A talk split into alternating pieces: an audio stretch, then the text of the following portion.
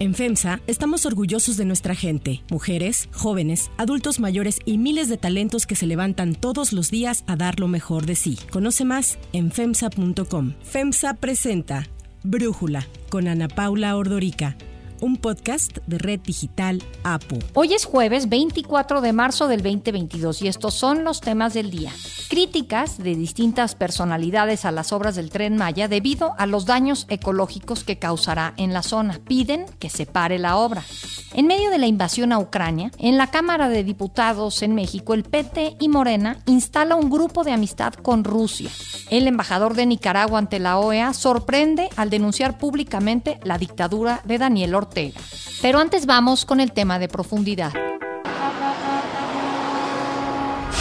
Ante la pesadilla que se ha vuelto circular por las carreteras de México. Esta semana, la Alianza Mexicana de Organización de Transportistas, la AMOTAC, que representa a 400 mil camiones y 89 mil transportistas, llevó a cabo una manifestación nacional en las principales carreteras de México. Los transportistas de pasaje, carga y turismo hicieron 12 peticiones al gobierno. La primera, seguridad en carreteras, ya que los operadores son víctimas de robo y asesinato. Cada noche en las carreteras hay conductores acribillados a quemarropa. Según la Alianza de Transportistas, asesinan a cinco operadores por día en el país. Por eso solicitan a la Guardia Nacional que ejerza tácticas efectivas, ya que el daño no solo queda en lo material, en lo que se roban, también en la pérdida de vida o en los golpes que reciben los transportistas. Pero el gobierno prefiere explicar la inseguridad en las carreteras como un efecto de la lucha que han emprendido en contra del huachicol. Ya desde el 2020, el INAI había pedido a la Secretaría de Seguridad que diera a conocer cuáles son las carreteras en donde hay más asaltos en México, pero después de dos años siguen sin dar esta información. Los transportistas piden también la regularización del reemplacamiento por parte de la Secretaría de Comunicaciones y Transportes. Informan que cada vez es más difícil sacar las placas y aunque se les dio un plazo para la regularización de estas, aún así las autoridades los están multando por no tener placas vigentes. Exigen el fin del abuso de autoridad y extorsiones de los que son víctimas por parte de los policías. Piden que los costos de las autopistas bajen porque no reciben la calidad de servicio por la que pagan, así como una reclasificación de carreteras y que termine el cobro de los permisos municipales al entrar a las ciudades. Solicitan un plazo más largo para entender la carta aporte y que se revise su implementación. Esta carta aporte es un documento fiscal para amparar el traslado de mercancías dentro del país y es exigida por el SAT, el Servicio de Administración Tributaria. Se supone que es utilizado para combatir el huachicol pero como este año se le incorporaron más usos a la carta, como el registro de la información del transportista, quién es el dueño de la mercancía, del medio y el modo del transporte para que las autoridades puedan identificar la información más fácil y acreditar la legalidad de las operaciones, los transportistas se quejan que restringe el flujo terrestre, sobre todo creen que va a impedir las operaciones en la frontera. Sin embargo, los transportistas además argumentan que esta implementación pone en riesgo a los operadores por exhibir los datos que se piden dentro de la carta aporte. Se emite cuando se realiza el servicio de traslado de mercancías y la AMOTAC no cuenta con las condiciones para cumplir este requisito. Para Brújula, Ricardo Márquez Blas, especialista en seguridad, nos habla sobre todas estas peticiones de los transportistas. La reciente protesta de los transportistas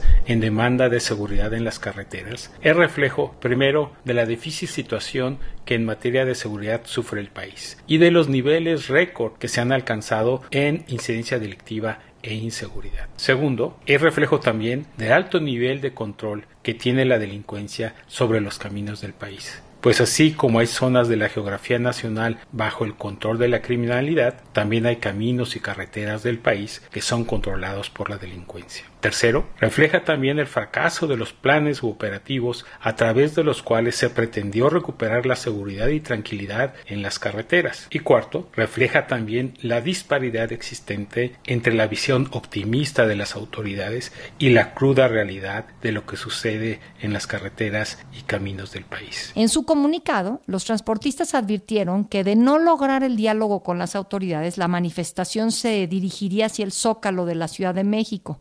Esto, se logró la reunión que solicitaron. Y ayer fueron recibidos en una reunión privada con el secretario de Gobernación, representantes de Hacienda, la SCT y la Secretaría de Economía. Según informó Carlos Plata, integrante de la Alianza de Transportistas, el diálogo fue por buen camino. Vamos bien, nada más que no quiero adelantar nada hasta que el líder les declare. La AMOTAC es la Alianza Mexicana de Transportistas. Ellos confiaban en que la llegada a la presidencia de Andrés Manuel López Obrador traería cambios en el sector del transporte, dándole fin a los abusos de gobiernos pasados. Sin embargo, a tres años del actual gobierno no se han visto mejoras.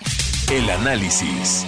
Para entender mejor el tema, le agradezco a Rafael Ortiz Pacheco, presidente nacional de la AMOTAC, platicar con nosotros. Rafael, a ver, platícanos cuál es el modo de operar de estos asaltantes. ¿Por qué esta queja en materia de seguridad en las carreteras? El modus operandi de esta gente es porque se sienten amparados y con la confianza de que no hay vigilancia, no hay persecuciones, cuentan con el aval de diferentes fiscalías en los estados donde cometen los ilícitos, ministerios públicos que pues desgraciadamente no hacen su trabajo, pero que nosotros seguimos insistiendo en que deben de realizar su trabajo como va. No hay vigilancia en carreteras, es el motivo principal. Hay una ruta donde los asaltos son muy comunes, que es el tramo de Esperanza Puebla a Orizaba, en la parte alta de la montaña. Ahí a cualquier hora te asaltan y tiene lujo y todo el tiempo del mundo para desaparecer un vehículo todo, con dos remolques y desaparece la carga, porque jamás la encuentran. Los asaltantes tienen plena confianza en que no serán perseguidos, no hay enfrentamientos, y si llegaran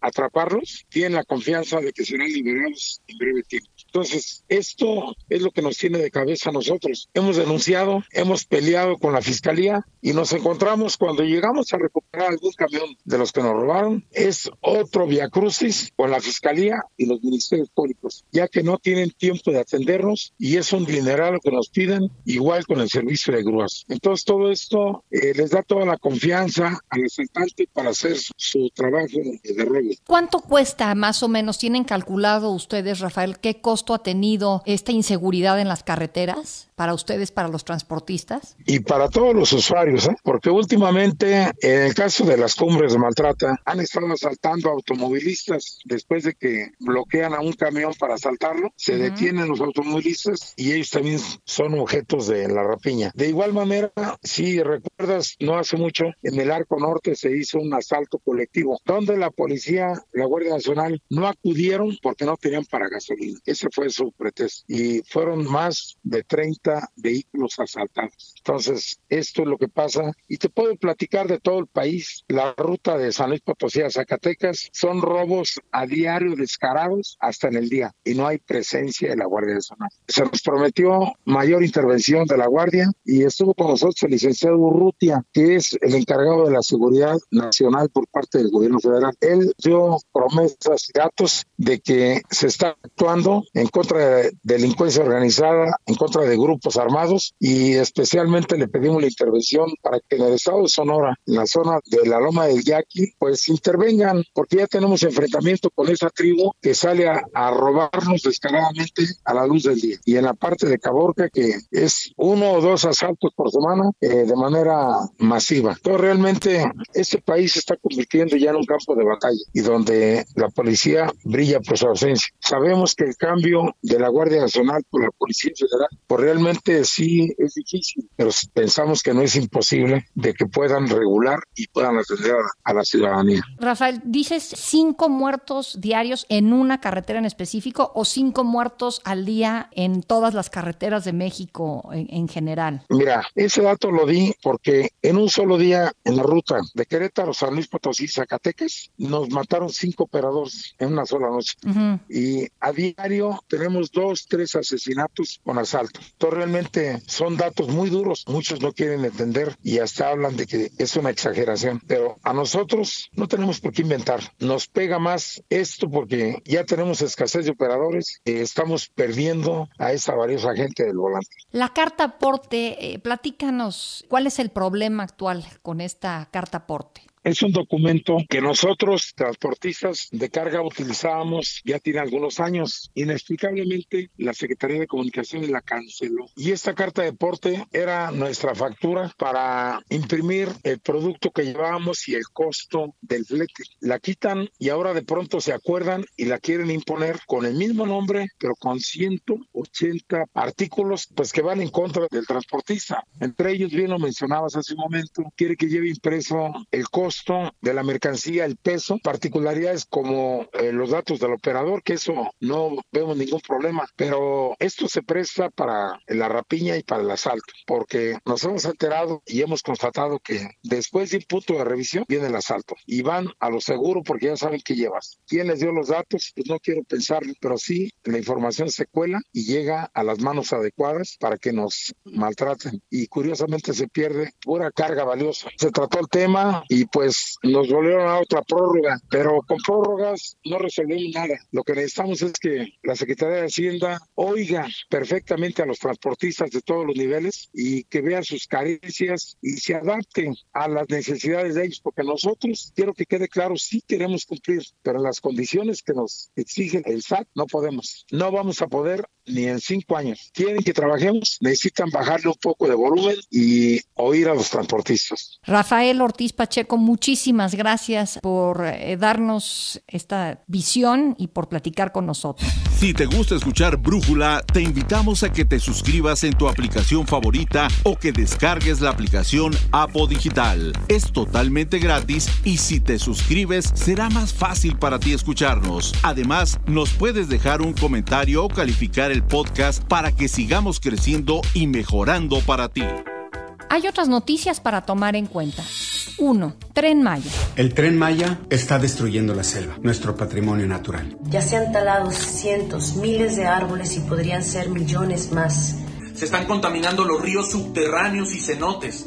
Y cabe mencionar que en esa zona está el sistema de ríos subterráneos más largos de todo el planeta Tierra. Y se estima que se desarrollaron a lo largo de dos millones de años. No podemos destruirlos. Sería imposible recuperarlos. Le estamos quitando su casa a miles de especies nativas. Estamos quitándonos nuestra propia casa.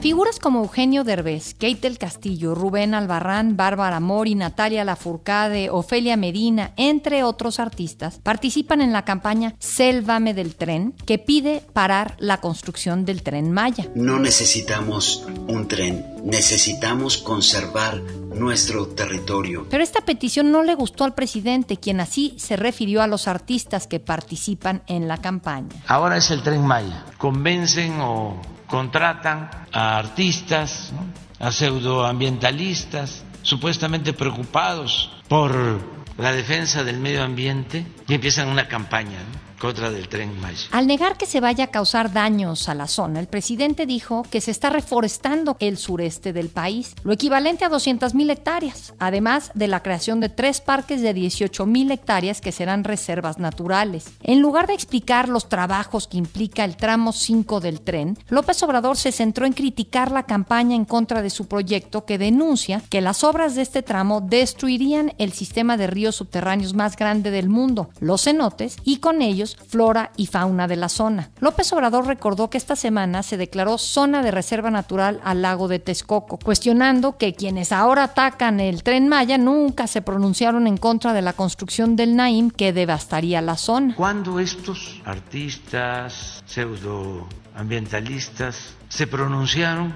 por la destrucción que se iba a llevar a cabo del lago de Texcoco. ¿Cuándo? Estamos hablando del lago con más historia, que es el origen de México, Tenochtitlan. ¿Cuándo dijeron algo? Nunca. Nada. 2. Grupo de amistad. Lo habían intentado la semana pasada, pero no fue hasta ayer que la Cámara de Diputados, por iniciativa del petista Alberto Anaya, instaló un grupo de amistad con Rusia pese a la invasión a Ucrania. Ante la polémica que generó la noticia hace una semana, se indicó en la Jucopo que se había acordado que por prudencia a lo que sucede en Europa, la instalación del grupo se pospondría hasta que el conflicto se resolviera, cosa que no sucedió. La sesión se llevó a cabo solo con la asistencia de diputados del PT y Morena. Los de oposición, salvo el priista César Augusto Villanueva, no asistieron en rechazo a la instalación del grupo. De hecho, legisladores de Movimiento Ciudadano se manifestaron en contra de la visita del embajador de Rusia y de la decisión de su gobierno de invadir Ucrania. Así lo explicó el coordinador de la bancada, Jorge Álvarez Maínez. Es un acto simbólico de protesta pacífica ante lo que nosotros consideramos un hecho de impertinencia, de imprudencia parlamentaria, activar el mecanismo, el único mecanismo que tenemos en esta Cámara de Diputados, que es de diplomacia parlamentaria, que es el establecimiento de grupos de amistad, en un momento en el que está activa una invasión militar a un pueblo inocente,